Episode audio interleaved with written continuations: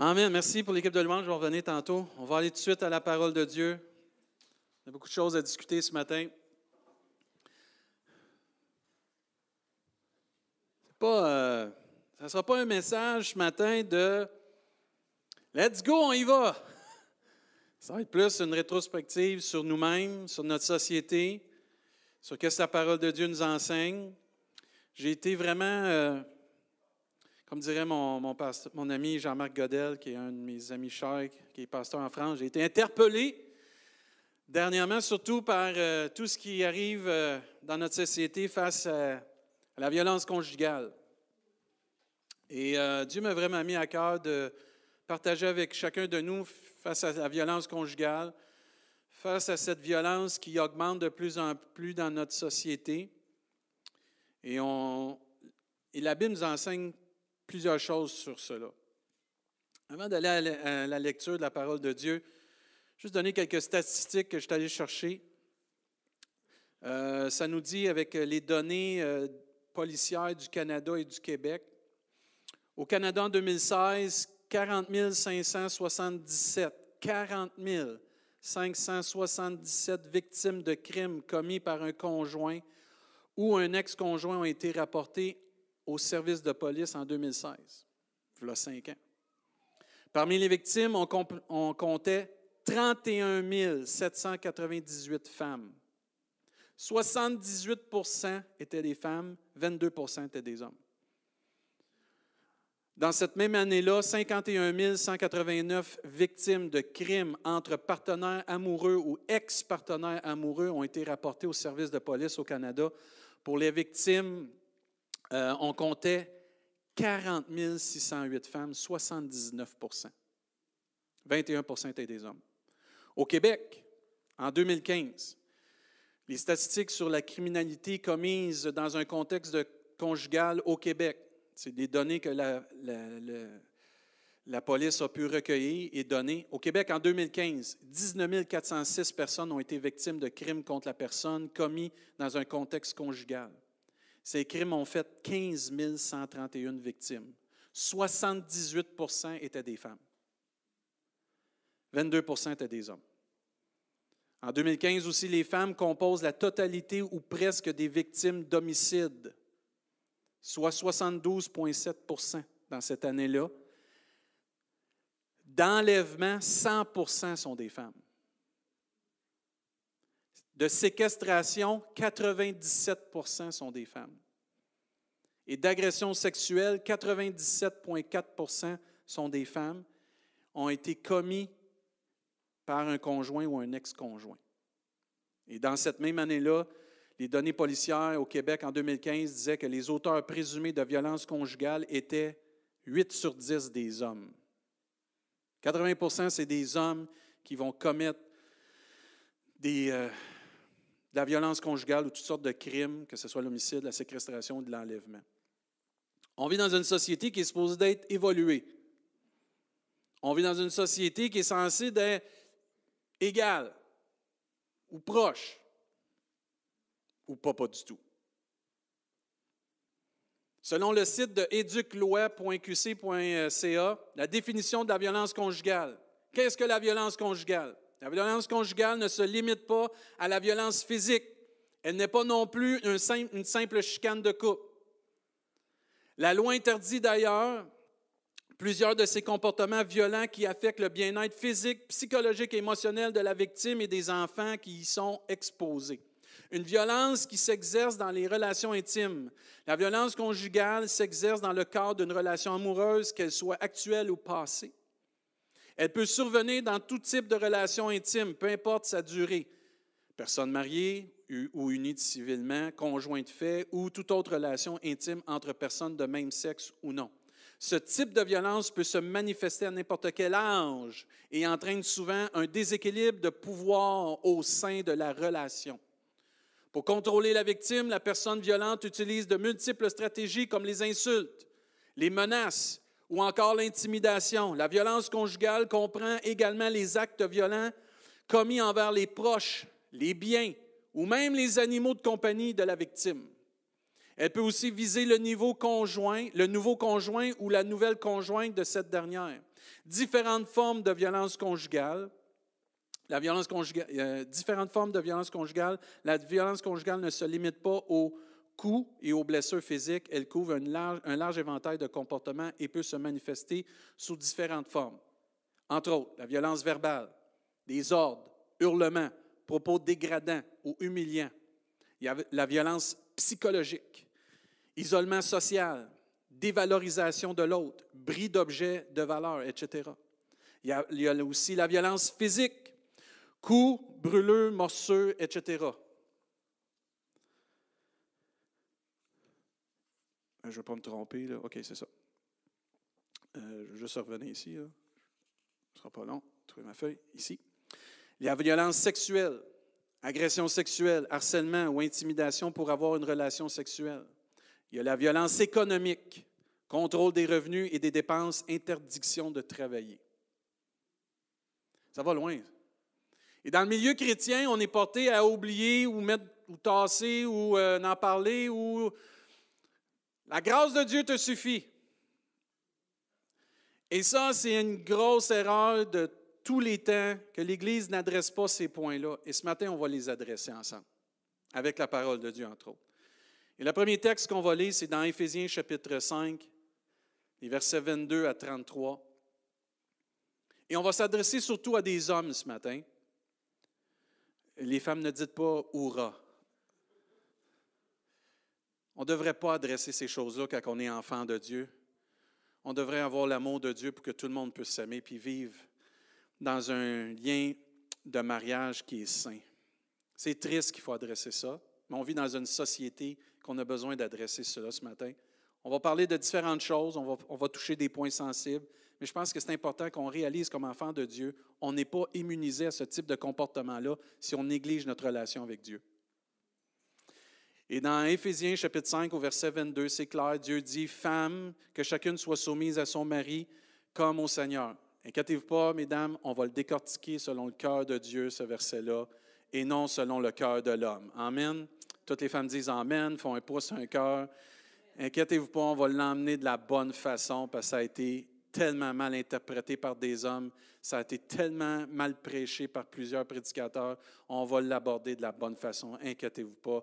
Puis vous allez comprendre c'est quoi une vraie soumission volontaire avec amour, et les hommes vont comprendre c'est quoi une vraie soumission avec amour, et non une imposition puis une dictature. Moi, je dis amène à ça. Femme, que chacune soit soumise à son mari comme au Seigneur, car le mari est le chef de la femme, comme Christ est le chef de l'Église, qui est son corps et dont il est le sauveur. Or, de même que l'Église est soumise à Christ, les femmes aussi doivent être, euh, doivent l'être à leur mari en toutes choses.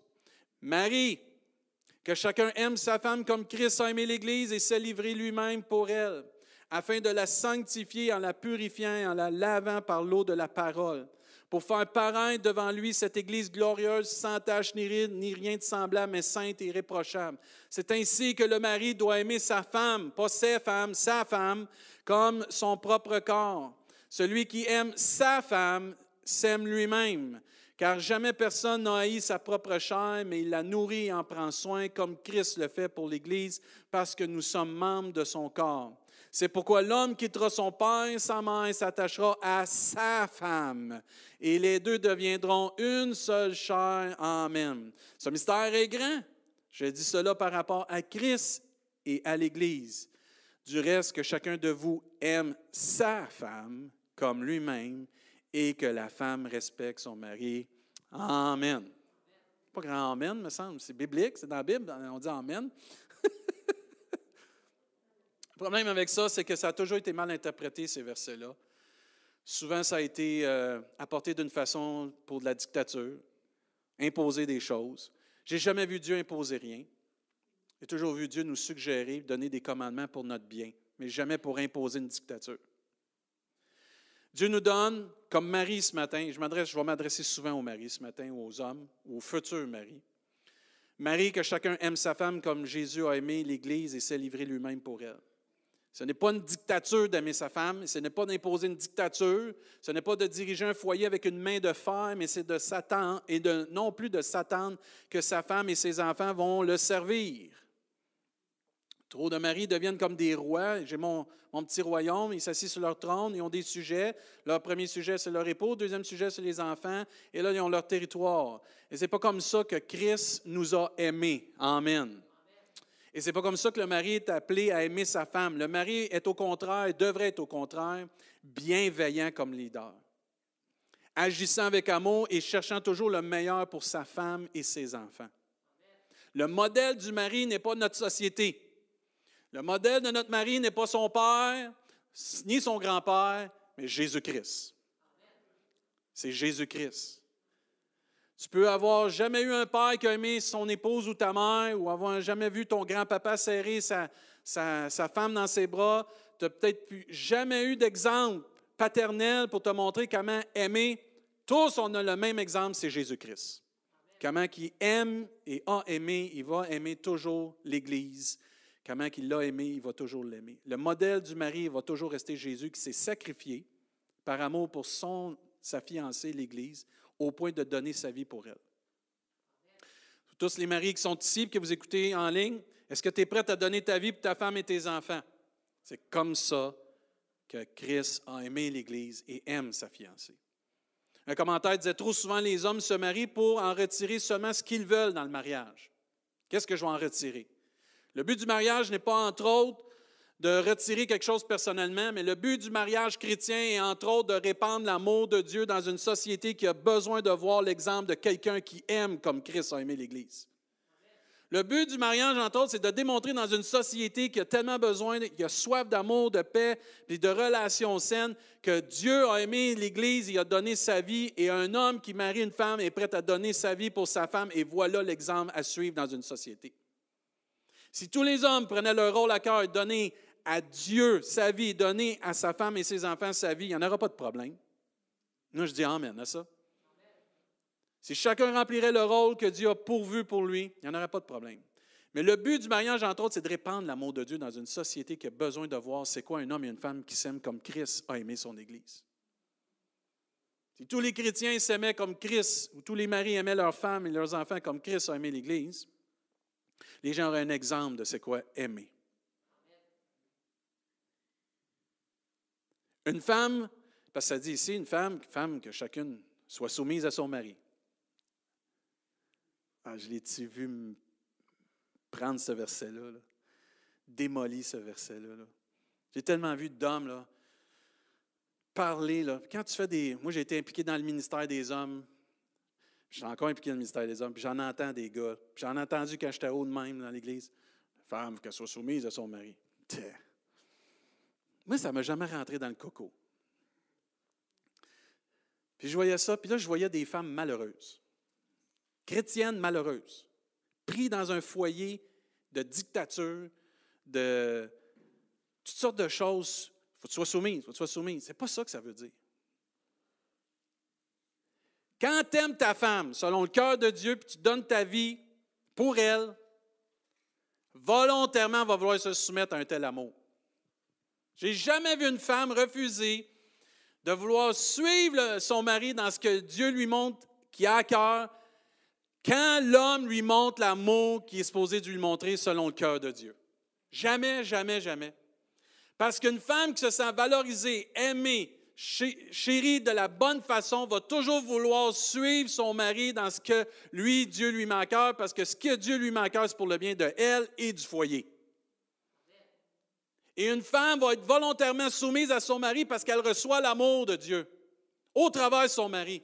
Parce qu'elle reçoit le respect de Dieu au travers de son mari. Elle reçoit l'attention de Dieu et de son homme parce que lui, il fait comme Dieu le fait avec lui elle va recevoir l'aide, elle va volontairement se soumettre à un homme dans le sens que elle reçoit l'amour, le respect, l'aide, l'honneur qui lui revient. Il faut honorer nos femmes. Amen, les femmes. Je m'en vais au battre pour vous autres, aidez-moi. C'est le vrai sens qu'une femme va être soumise à son mari parce qu'elle reçoit tellement. Ben oui, je vais te suivre, mon époux. Ça va me faire plaisir d'aller avec toi là. Ça va me faire plaisir d'embarquer dans ce projet-là avec toi. Oui, ça va me fait plaisir. Pourquoi? Parce qu'elle reçoit. Pourquoi nous, on embarque dans tout ce que Dieu nous demande?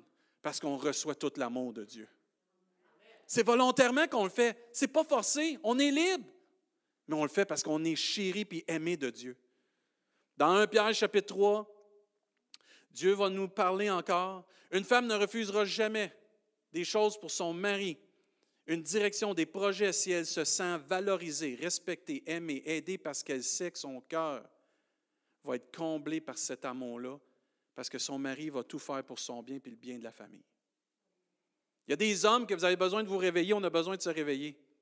Fini de jouer aux jeux vidéo, là. Il faut prendre nos responsabilités. On est dans une société, une génération, beaucoup de jeux, beaucoup de divertissements. Et on est en train de perdre une génération d'hommes qui vont se lever pour Dieu, puis ils vont se lever pour leurs épouses et leur famille. Et on a besoin dans l'Église de ramener ces valeurs-là. On a besoin des hommes qui vont, quand ils vont. Moi, j'ai deux filles, et je te dis que je prie fort, qui vont rencontrer un gars qui va être debout pour Dieu. Parce qu'ils vont souffrir s'ils ne prennent pas un gars qui n'est pas selon le cœur de Dieu. Puis on est en train de développer une génération, ça fait des années que je suis dans le ministère des hommes, et c'est tellement important d'emmener des exemples. Il y a des hommes, vous êtes des colonnes dans l'Église, continuez de briller par la façon que vous traitez vos épouses, vous traitez vos enfants. On a besoin de ces exemples-là. Et dans 1 Pierre chapitre 3, verset 7, Marie, montrez à votre tour de, euh, à votre tour de la sagesse dans vos rapports avec votre femme, comme avec un sexe plus faible. Là, les femmes, soyez pas insultées, qu'est-ce que la Bible dit, là? Ce n'est pas un sexe plus faible dans le sens que vous n'êtes pas apte, c'est que vous êtes fragile et d'une valeur inestimable. C'est comme un vase précieux, là. Tu ne vas pas courir avec, hey! Puis là, tu risques d'aller. Vos enfants, quand ils prennent quelque chose de précieux, qu'est-ce que tu dis? Touche pas, là, mets-les là, s'il vous plaît. Là. La même chose. Même chose. OK?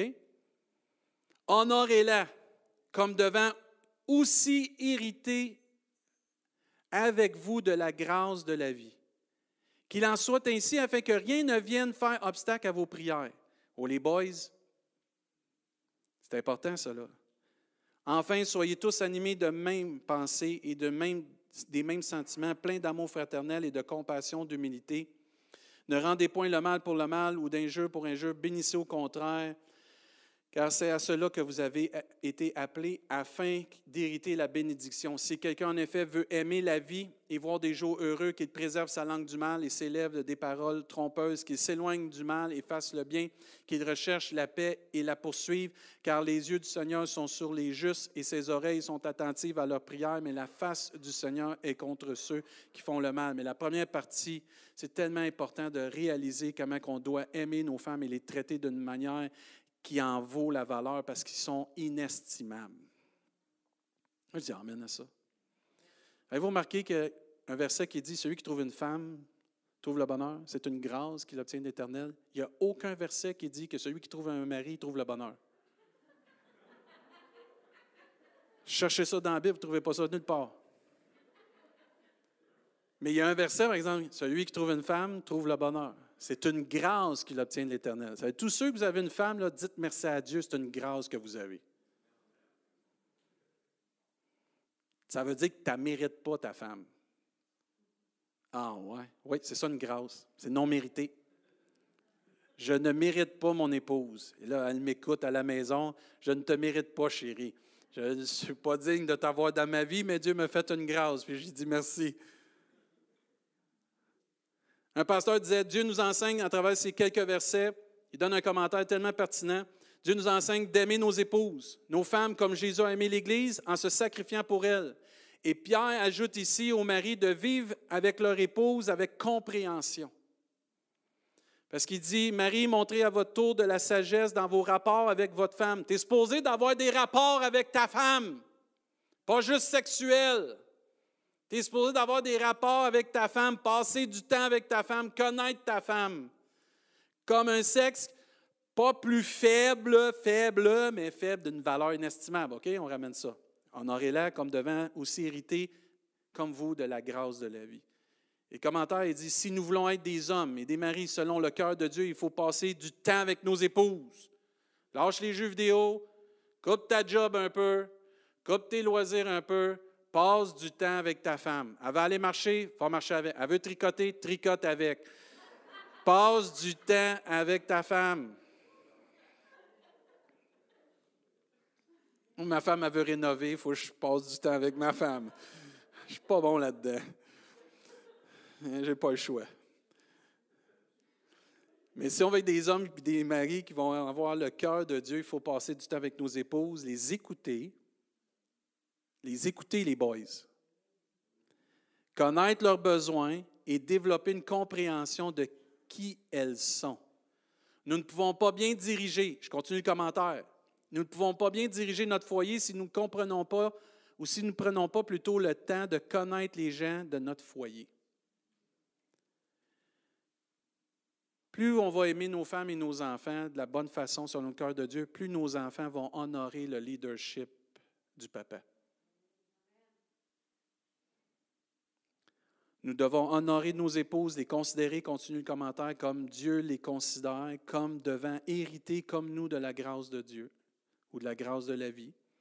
Nos épouses sont, d'une nature plus délicate, comme un vase d'une grande valeur nous devons les considérer comme égales à nous dans notre relation et en prendre soin à leur juste valeur. Mike, je l'aime, cette phrase-là. Afin que rien ne vienne obstruer nos prières.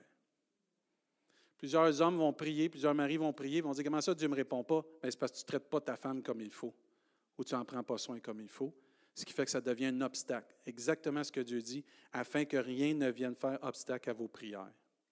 Souvent, il y en a qui vont prendre ce verset-là. Ah, c'est la prière du couple. Non, c'est la prière que les hommes vont adresser à Dieu. Et si tu as des prières qui ne sont pas exaucées, pose-toi la question est-ce que je traite mon épouse comme Dieu me demande de traiter mon épouse? La façon que je vais traiter ou honorer ou prendre soin de ma femme va déterminer s'il y aura des obstacles à ma prière. Je vais m'adresser aux femmes ce matin, aux jeunes filles. Ne croyez jamais que c'est une épreuve de Dieu que de subir de la violence conjugale. Ne croyez jamais que c'est une épreuve de Dieu que de subir de la violence dans votre mariage. C'est faux. C'est une pensée qui n'est pas en accord avec la parole de Dieu. Ne croyez jamais qu'il faut rester dans un milieu de violence car c'est normal. C'est faux. C'est pas normal. Ce qui est normal dans un milieu familial, dans une union selon le cœur de Dieu, c'est l'amour, la compréhension, la bonté, la miséricorde, la patience. Ça, c'est normal, mais pas la violence. Ne croyez jamais aussi, femme ou jeune fille, que Dieu va vous abandonner parce que vous quittez une situation qui a de la violence conjugale. C'est faux. La soumission n'est pas un esclavage, mais c'est un, désir volontaire d'aller dans un projet ou d'accompagner notre mari ou notre époux. Mais ce n'est pas de l'esclavage. Ça, ce n'est pas de Dieu. Une domination qui enlève la liberté de l'individu dans le couple n'est pas selon le cœur de Dieu non plus. Ce n'est pas le plan de Dieu pour le mariage. Ne croyons jamais aussi que Dieu va moins nous aimer parce que nous quittons une situation de violence conjugale. C'est faux. Trop de femmes ont enduré des choses pour rien parce que l'Église ou la religion disait tu dois rester avec ton époux. Ce n'est pas vrai, ça. S'il y a de la violence conjugale, quitte. Va chercher de l'aide. Va chercher de l'aide. Dénonce. Je vais le dire tout haut, dénonce. Ce n'est pas le temps que tu vives ça, reste pas là-dedans. Ce n'est pas le plan de Dieu pour ta vie que tu souffres comme ça. Ce n'est pas une épreuve de Dieu. Sors de là. Sors de là. Quelqu'un qui démontre constamment de la violence n'a pas un cœur nouveau. N'a pas rencontré Jésus. Parce que la Bible nous enseigne que ceux qui rencontrent Jésus ont des cœurs transformés. Ils ne restent pas dans la violence. Jésus n'est pas son sauveur, Jésus n'est pas son Seigneur, puis il n'a pas été délivré, il n'a pas été guéri encore dans son âme. Tu dois te quitter, ma soeur. Quitte, quitte au nom de Jésus. Ce n'est pas moi qui te donne l'autorisation. C'est écrit dans la Bible. Ce n'est pas ça le mariage. Va chercher la guérison que tu as besoin. Va chercher l'amour que tu as droit parce que ce n'est pas de l'amour ou la violence. N'oublions jamais que nous serons reconnus non à notre violence, mais à l'amour que nous avons les uns pour les autres. Si tu vis dans un climat de violence, quitte, sauve-toi. Sauve-toi. Tu as le droit de te sauver pour ta vie, tes enfants. Tu n'as pas d'affaire à vivre ça. C'est vraiment pas une épreuve de Dieu. À tous les hommes que vous avez de la misère avec l'amour, il va falloir que vous compreniez que c'est l'amour qui change le monde. C'est l'amour de Dieu qui nous sauve, c'est l'amour de Dieu qui transforme. Même si on n'est pas à l'aise avec les gestes d'amour, les paroles d'amour, il va falloir s'y faire. C'est par ça que ça va passer, la transformation dans ta vie, par l'amour de Dieu. Et cet amour-là doit nous changer comme homme pour être plus tendre, plus doux, plus paisible. D'aller vers notre femme, d'aller vers nos enfants, puis leur donner un câlin et dire je t'aime. Pas juste une tape sur la tête, je t'aime, mon petit gars. Non, tu le prends dans tes bras, ton garçon, tu dis je t'aime, mon petit garçon. Tu le prends dans tes bras, ta petite fille, puis tu dis je t'aime. Les hommes, on doit développer cet amour. On a chanté tantôt qu'on va dans les bras de notre Père céleste. Il y a combien d'hommes vont vers le Papa céleste pour être pris dans ses bras d'amour? Je t'ai pour dire quelque chose. C'est le temps qu'on montre cet exemple-là à nos enfants, à nos petits-enfants. Lâchons les excuses. Je n'ai pas été élevé comme ça. Je n'ai pas été élevé, moi, enfant de Dieu. Je suis devenu enfant de Dieu. Je vivais dans le péché. J'ai été sauvé, délivré de ça. Mais maintenant, je suis enfant de Dieu. Mon Père céleste même. Aimons comme notre Père céleste nous aime. Démontrons à nos petits-enfants, à nos enfants, cet amour. On doit développer cette tendresse, cette bonté envers nos épouses, mais envers nos, enfants aussi.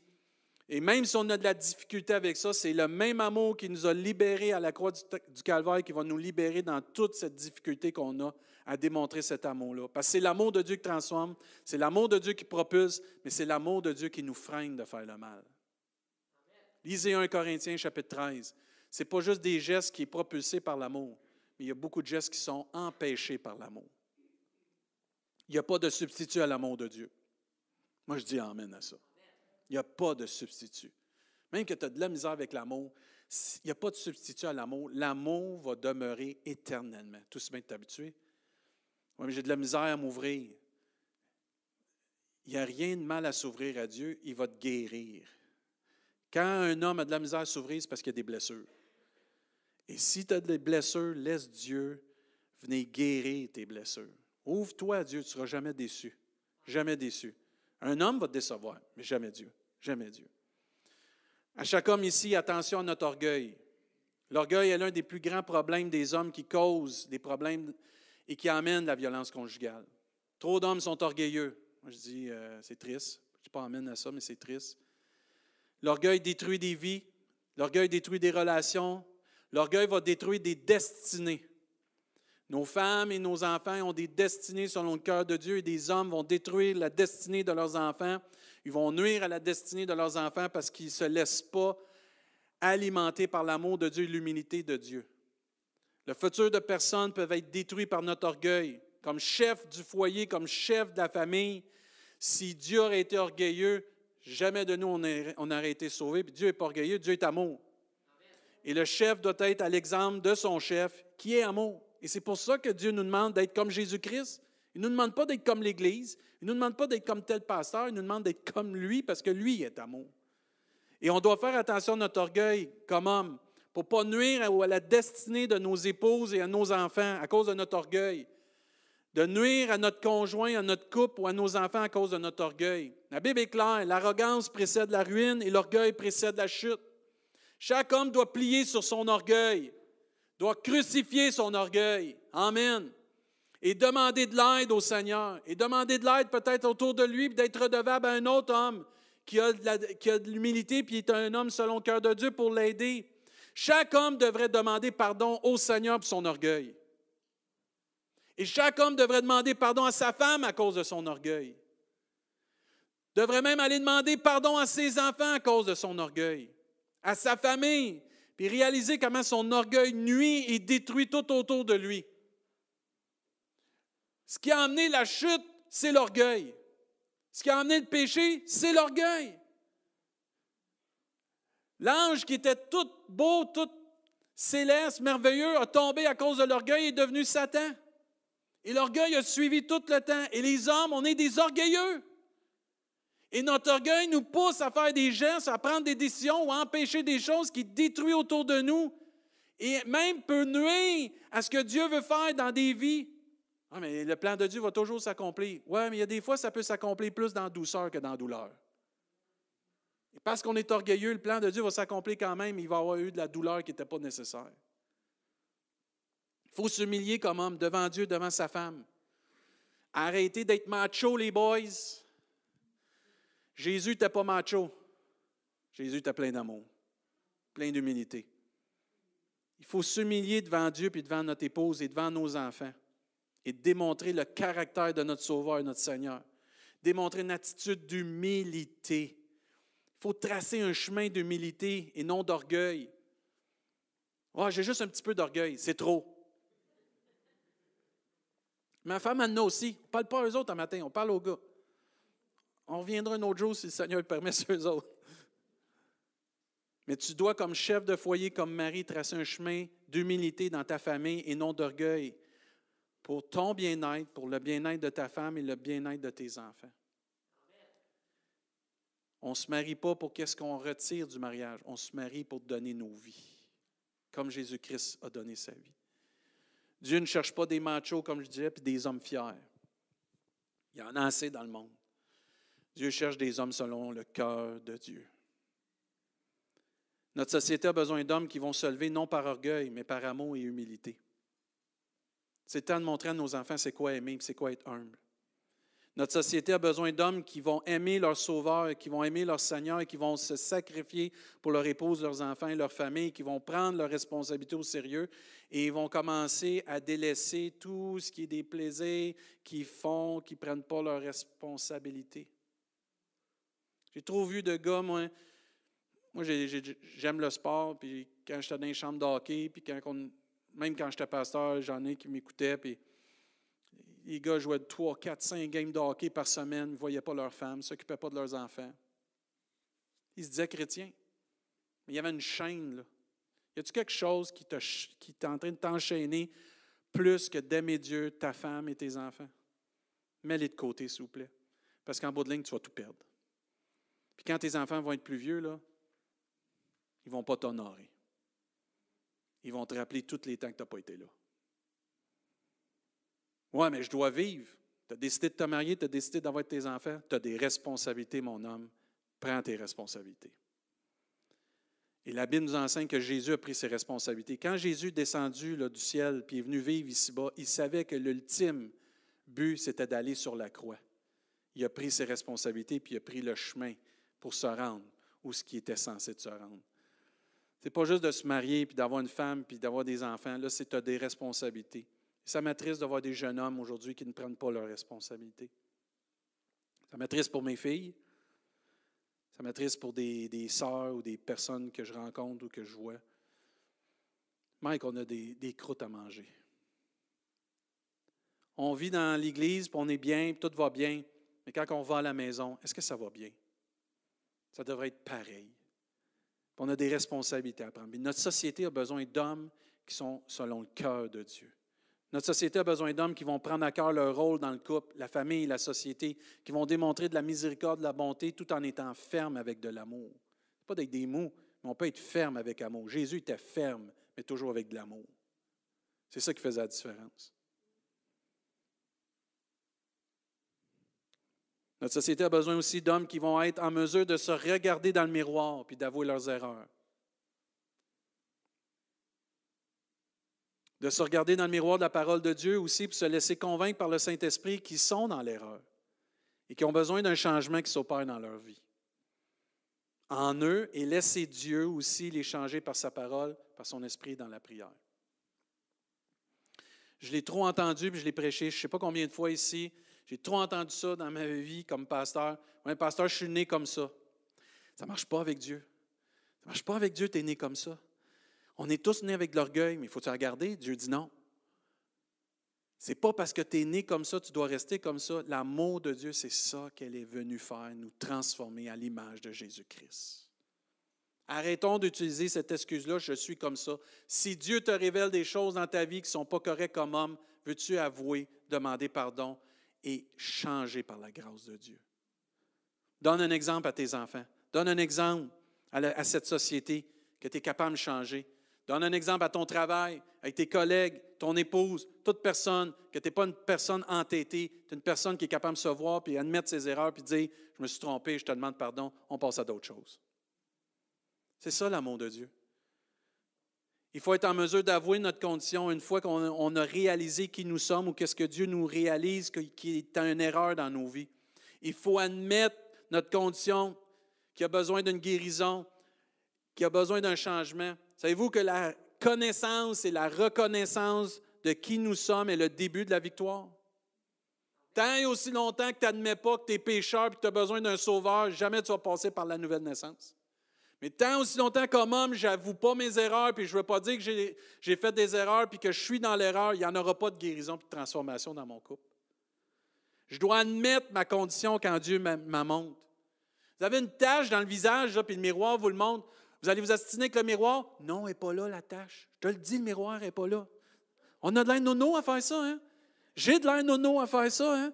Mais on est comme ça spirituellement, puis dans nos vies. Non, j'en ai pas de problème avec ça. J'en ai pas de problème avec ma femme qu'elle soit autonome. J'en ai pas de problème avec mes enfants. J'en ai pas de problème avec ça. J'en ai pas de problème. Oui, tu as un problème. Avoue que tu as un problème.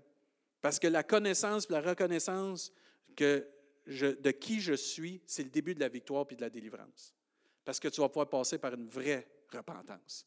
Il n'y en a pas de pardon quand on ne veut pas avouer qu'on est dans l'erreur. C'est ça le problème. On veut toujours avoir raison. Ah, là, ça s'adresse aux femmes autant qu'aux hommes.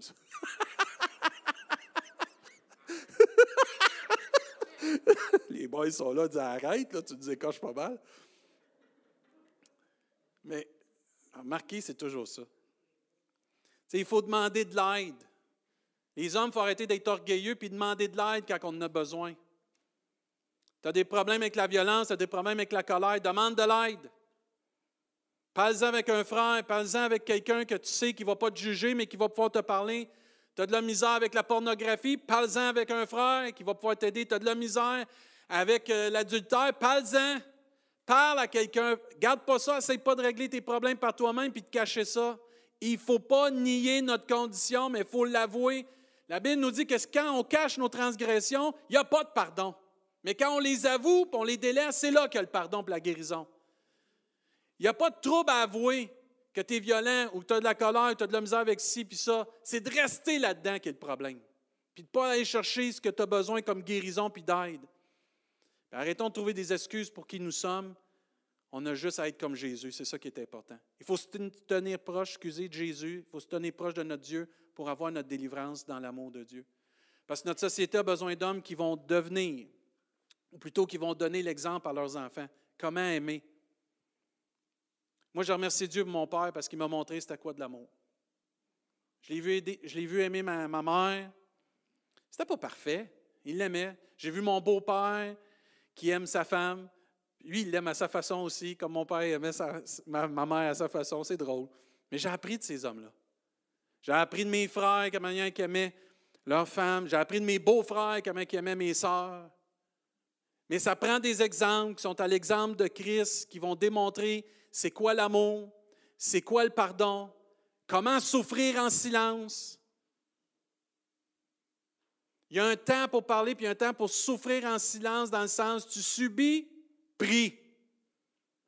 Tu ne te venges pas, tu fais pas, tu commences pas à frapper, là. tu commences pas à intimider, tu pries.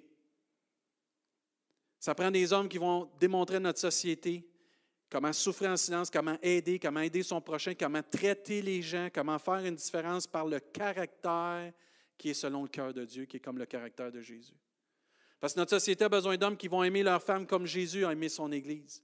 Des hommes qui seront fidèles, qui n'iront pas voir ailleurs, qui n'iront pas jouer dans le jardin d'une autre place, qui vont rester fidèles à leur femme, qui seront un soutien, un aide à leur épouse, qui vont se sacrifier et même jusqu'à donner leur vie pour leur épouse.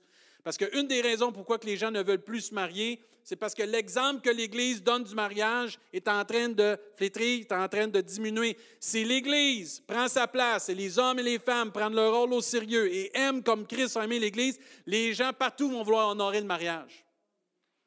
Parce que l'union d'une femme et d'un homme selon le cœur de Dieu, amène la bénédiction dans une société.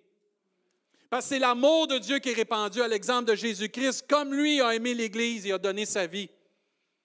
Et moi, j'ai vu plein de couples dans des églises qui étaient selon le cœur de Dieu, puis tu les voyais persévérer même dans les combats, les difficultés, même dans des temps d'épreuve, de maladie ou de, temps financier que ce n'était pas facile, mais ils étaient accrochés à Dieu, puis ils s'aimaient quand même. Et c'est là que ça te donnait le goût, toi aussi, de trouver une femme, puis de dire, moi aussi, je veux, je veux élever une famille, je veux avoir un époux, je veux avoir quelqu'un avec moi, puis je veux grandir dans l'amour. C'est ça que l'Église a besoin de revenir à cette essence de l'amour parce que la Bible dit que tous honorent le mariage. Mais comment qu'on peut demander à tous d'honorer le mariage chez nous, comme enfants de Dieu, on ne le fait pas comme le cœur de Dieu demande? C'est ça qu'il faut se regarder. On est proche, on est bon, l'Église, de pointer les autres qui ne croient pas à Jésus, mais on devrait se regarder des fois. Parce qu'on n'inspire peut-être pas les autres à vouloir être comme Jésus. Et ça, ça va même dans le mariage. Parce que Dieu a besoin d'hommes et de femmes qui vont vraiment honorer le mariage selon le cœur de Dieu et démontrer comment c'est beau le mariage? Tu t'emmènes, s'il vous plaît. comment c'est merveilleux le mariage. Comment c'est super d'avoir une famille. Moi, je rends grâce à Dieu pour ma famille. Quand on est avec les filles, là, nos gars sont, sont à l'autre bout, puis ils nous appellent à tous les semaines, ils sont super gentils. Mais de voir mes filles avec nous autres, on est bénis. Sais, tes enfants, ils t'aiment, ils sont là, puis tu les aimes, tu ressens de l'amour. Savez-vous, dans notre société, il y a tellement toutes sortes de choses. Il faut que le foyer familial soit un sanctuaire. Qu'ils reviennent à la maison et qu'ils se sentent bien, malgré tout ce qu'ils ont vécu à l'extérieur. Quand tu ouvres la porte, tu rentres, oh, on est à la maison. Enfin. Quand on est arrivé la, la première année, ça fait cinq ans qu'on est ici cette année. La première année qu'on est arrivé, c'était difficile pour tout le monde, l'ajustement.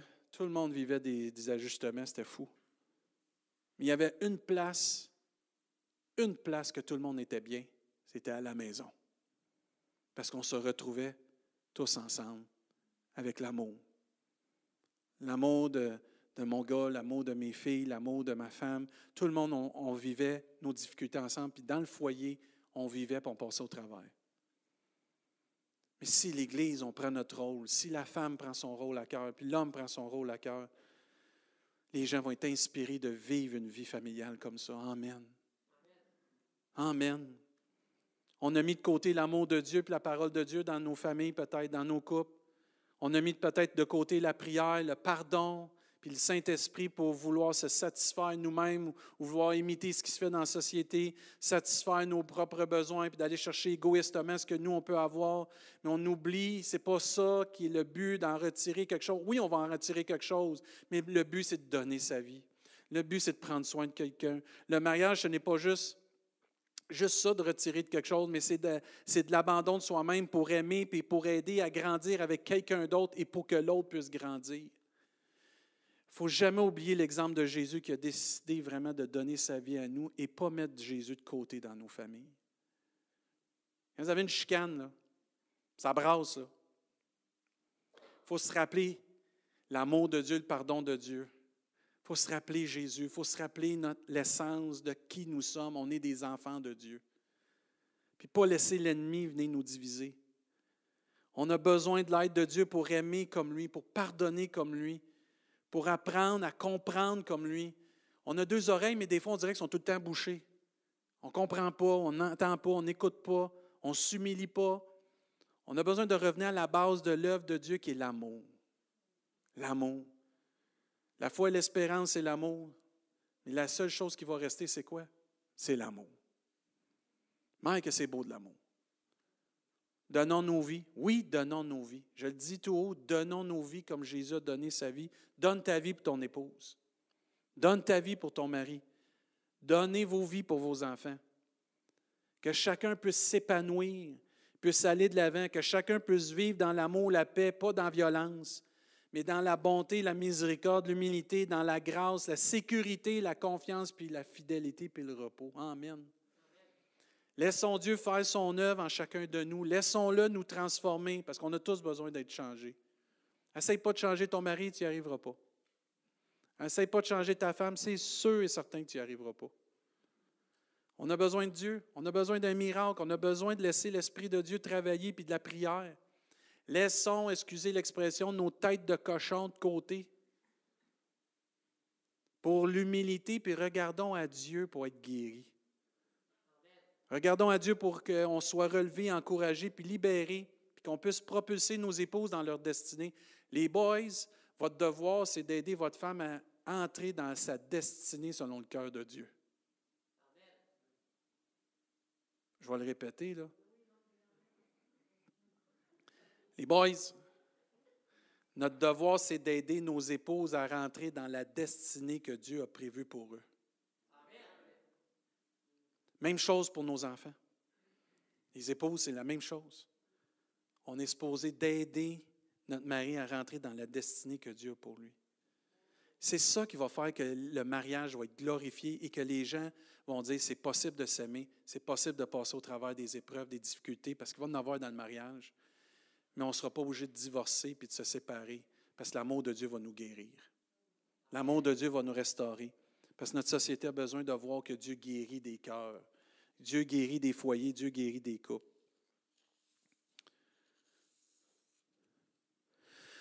Trois petits points qu'il faut faire attention la boisson. À tous les hommes, attention à la boisson. Proverbe 23 nous dit au verset 29, regardez bien, vous voulez voir les effets de la boisson? Très clair.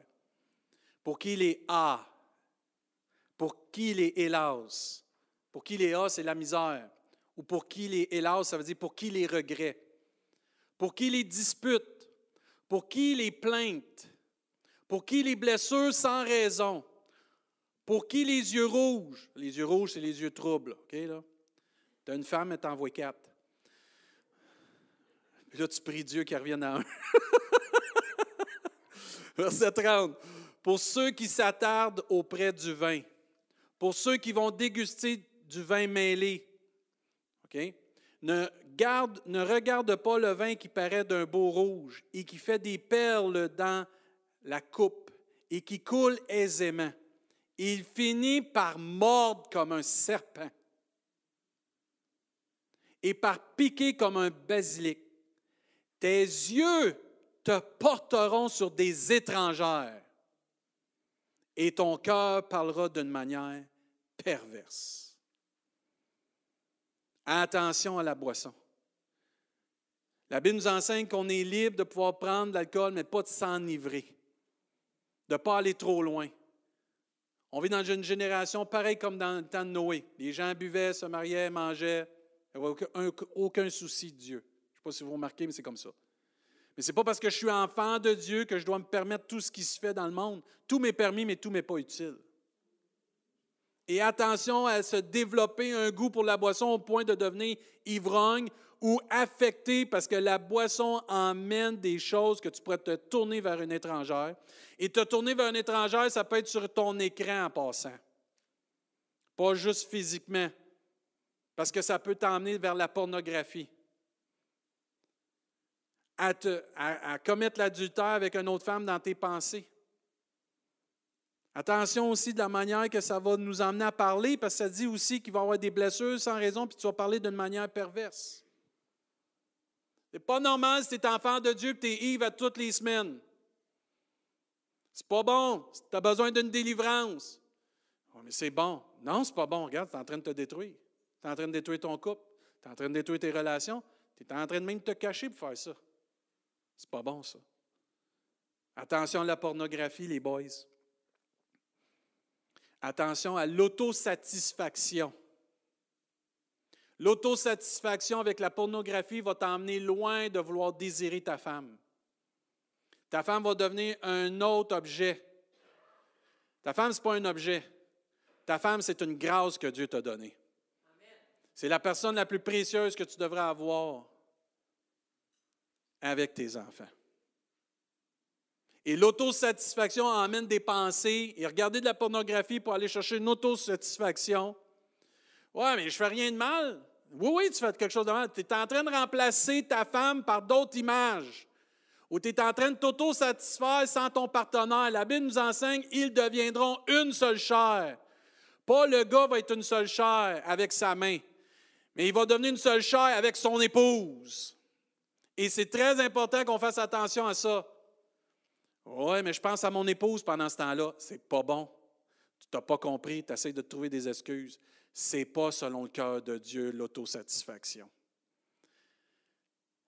Il n'y a rien de plus beau qu'un homme et une femme qui ont une relation sexuelle ensemble. Il n'y en a pas ici qui ont des relations sexuelles? T'emmènes. Il n'y a rien de plus beau qu'un homme et une femme, selon le cœur de Dieu, qui sont dans leur intimité et qui développent une unité selon le cœur de Dieu et qui apportent ça après ça dans leur couple et dans leur famille, leurs enfants. C'est tellement beau de voir comment Dieu a créé la famille. L'homme et la femme vont devenir une seule chair. Ils vont participer à des plaisirs intimes juste entre eux pour amener cette joie, ce bonheur de faire comme Christ fait avec l'Église, un.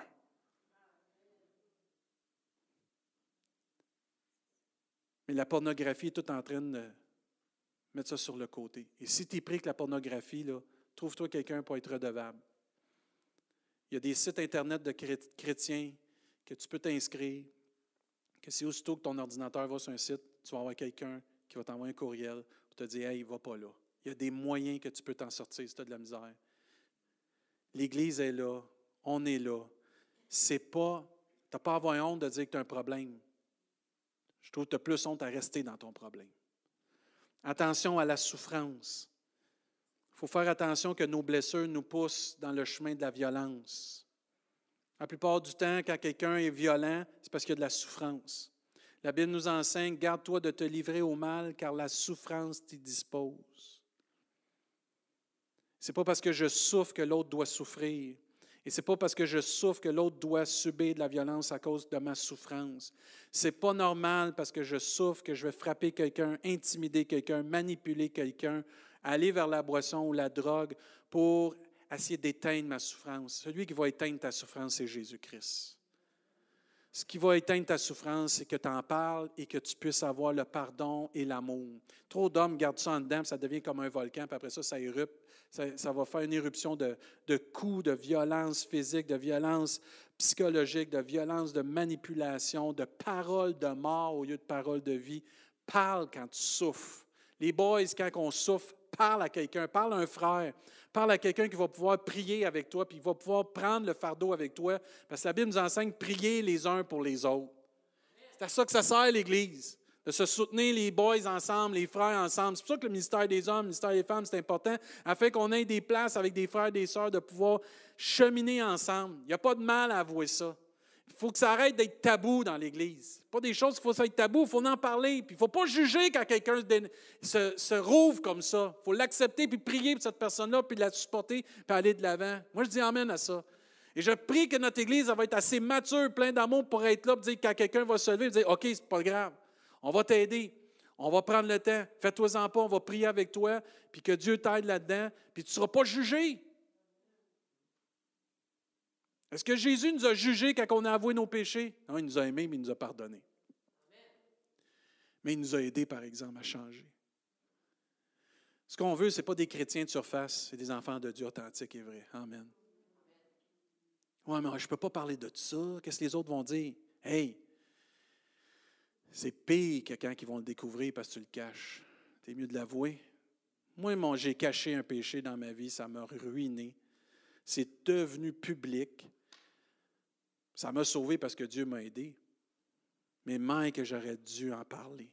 Mais parce que dans le temps, c'est tabou, tu ne peux pas parler de ces choses-là, j'aurais dû en parler. J'aurais aimé ça, pouvoir être en mesure d'en parler. J'aurais aimé ça avoir le courage d'en parler. Mais je sais que dans notre Église, à ce moment-là, on n'était pas apte à ça. Je me serais fait ramasser solide.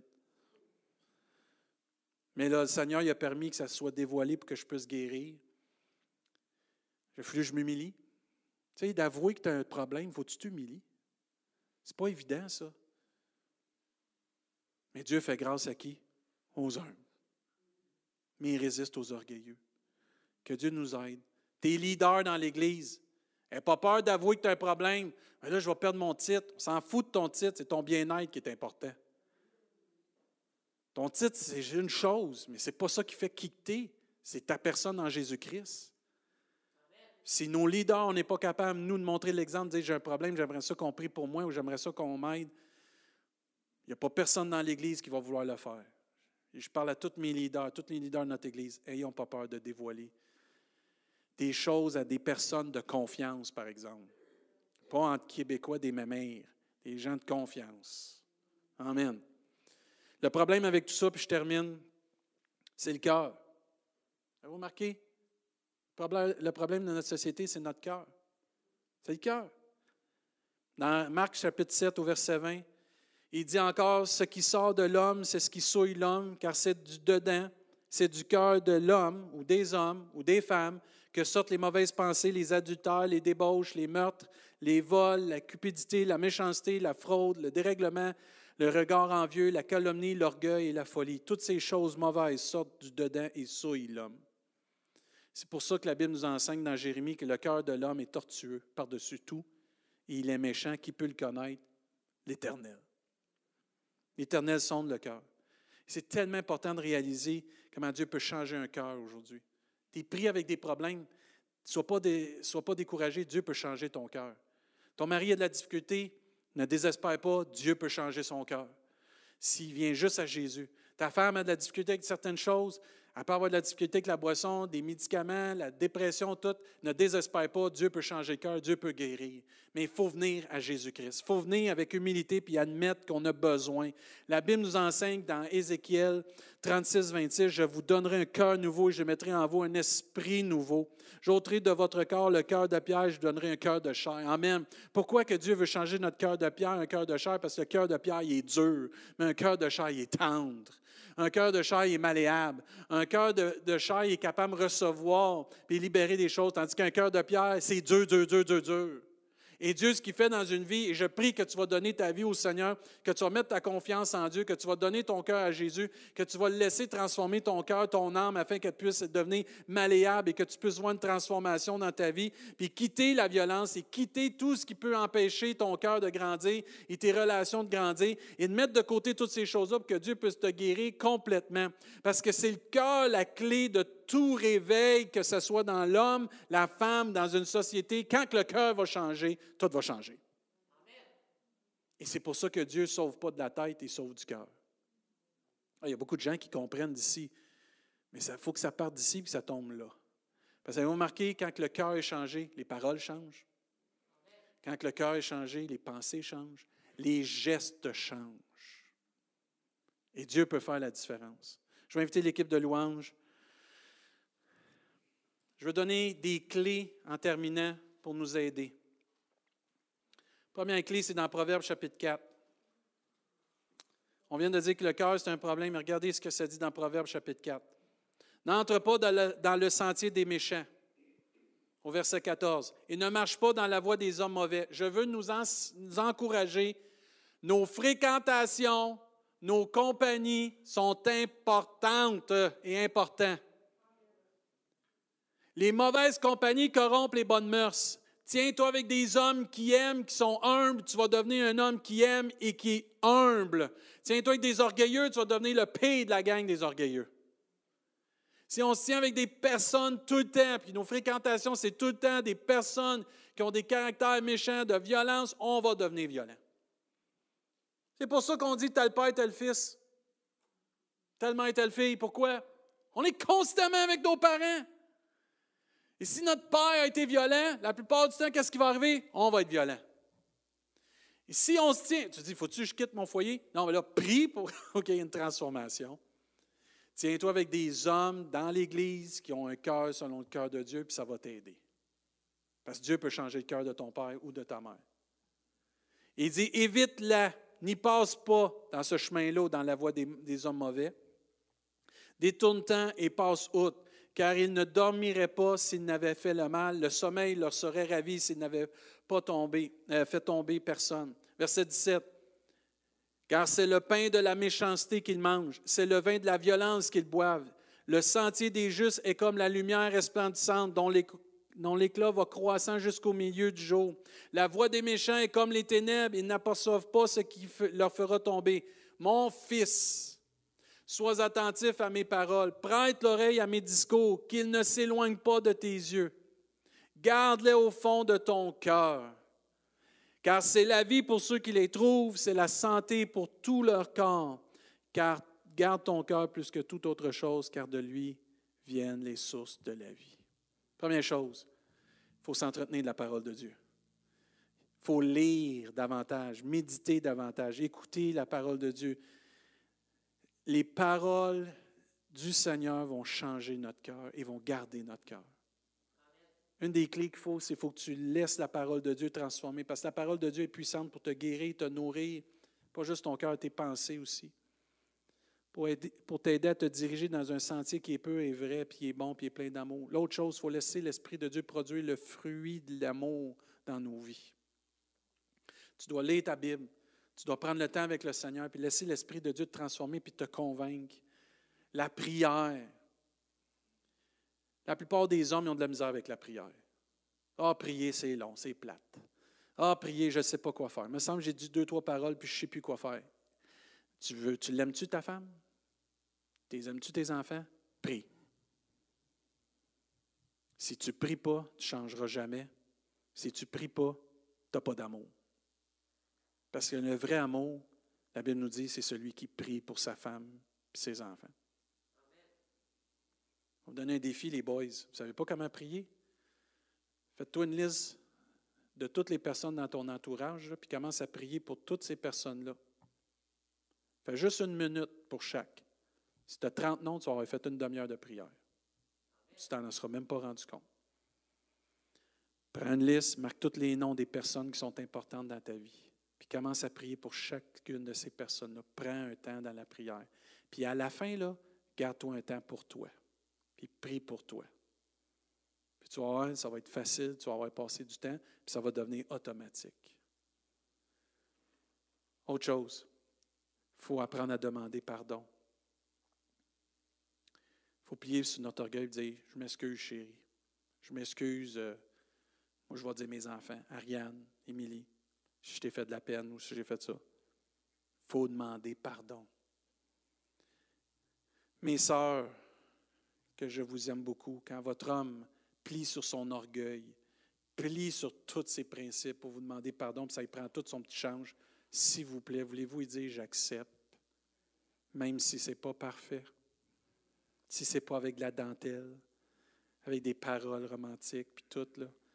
Juste le fait qu'il fait de tout son cœur, puis qu'il s'humilie, voulez-vous l'aider, s'il vous plaît, parce que sinon, il ne reviendra pas. Il faut s'entraider entre couples. Il faut aussi euh, laisser l'amour de Dieu vivre dans nos vies. Mais on n'est pas appelé à vivre sur la rigueur de la violence, mais on est appelé à vivre dans l'amour. Un pasteur disait un exemple, si ton auto est mal alignée, tes roues vont toujours s'user pas égales. Tant que tu ne répareras pas l'alignement de ton auto, tu auras beau changer de roue, ça va toujours aller tout croche. Ce n'est pas parce que tu changes de conjoint que ça va s'améliorer. Tant que tu n'es pas aligné dans la voie de Dieu, même que tu changerais de conjoint, ça va user tout croche. Ça va finir par faire mal. Parce qu'à la base, c'est l'alignement avec le cœur de Dieu qui n'est pas correct. Il faut arrêter dans l'Église aussi de vouloir commencer à vouloir trouver des excuses pour se divorcer. Hey, il faut persévérer, puis prier, puis changer, puis demander pardon. Amen. Parce que si vous regardez comment Dieu nous traite quand nous, on commet l'adultère, eh, il y aurait toutes les raisons de nous exclure du royaume, mais il nous accepte et il nous pardonne. Puis je ne veux pas défendre l'adultère, mais je veux juste regarder à l'attitude de Jésus face à quand quelqu'un lui fait mal. Vous remarquez, le plus beau couple qu'il n'y a pas au monde, c'est Jésus et l'Église? Le plus beau couple qu'il n'y a pas au monde, c'est Jésus et l'Église. Avec tout ce que l'Église lui fait faire, il l'aime quand même. Spécial, hein? Avec tout ce qu'on fait au Seigneur, jamais qu'il nous rejette. Jamais qu'il dit non pour nous pardonner. Jamais qu'il nous manque d'amour.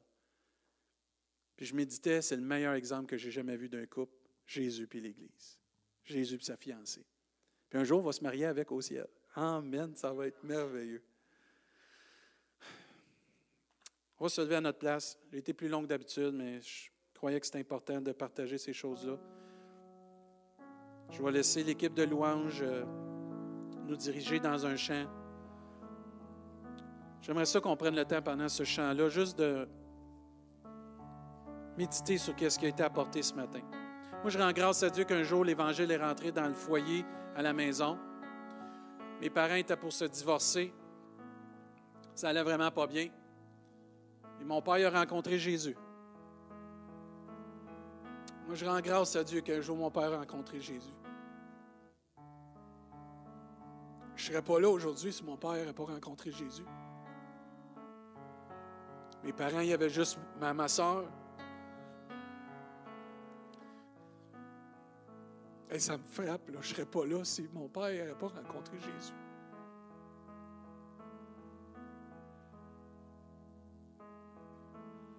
Mon père a changé. Ma mère ne croyait pas au début ces changements. Il pensait que c'était une manœuvre. Mais puis elle le regardait aller. Elle dit C'est impossible qu'il a changé de temps comme ça. C'est impossible. Comment ça? Mon père, quand il a accepté le Seigneur, il me l'a dit, il dit David, la première chose que Dieu m'a dit, il dit Tu vas aimer ta femme, puis tu vas prendre soin de tes enfants. Puis mon père m'a toujours enseigné ce qui est bon pour moi, David, il est bon pour vous autres. Si moi je mange du steak, David, tu vas manger du steak. Si moi je vais en quelque part, tu vas pouvoir y aller avec moi, David, parce que tu mérites autant, tu es mon fils. Ça n'a pas de prix, ça. Aujourd'hui, j'ai toujours essayé d'imiter mon père et de donner le meilleur à mes enfants avec l'exemple que lui me donnait de mon papa céleste. Parce que tout ce qui a été bon pour Jésus, vous remarquer, est bon pour nous. Toutes les bénédictions spirituelles qu'il y a dans les cieux sont pour tous les enfants de Dieu. Vous remarquez qu'on est co-héritier avec Christ?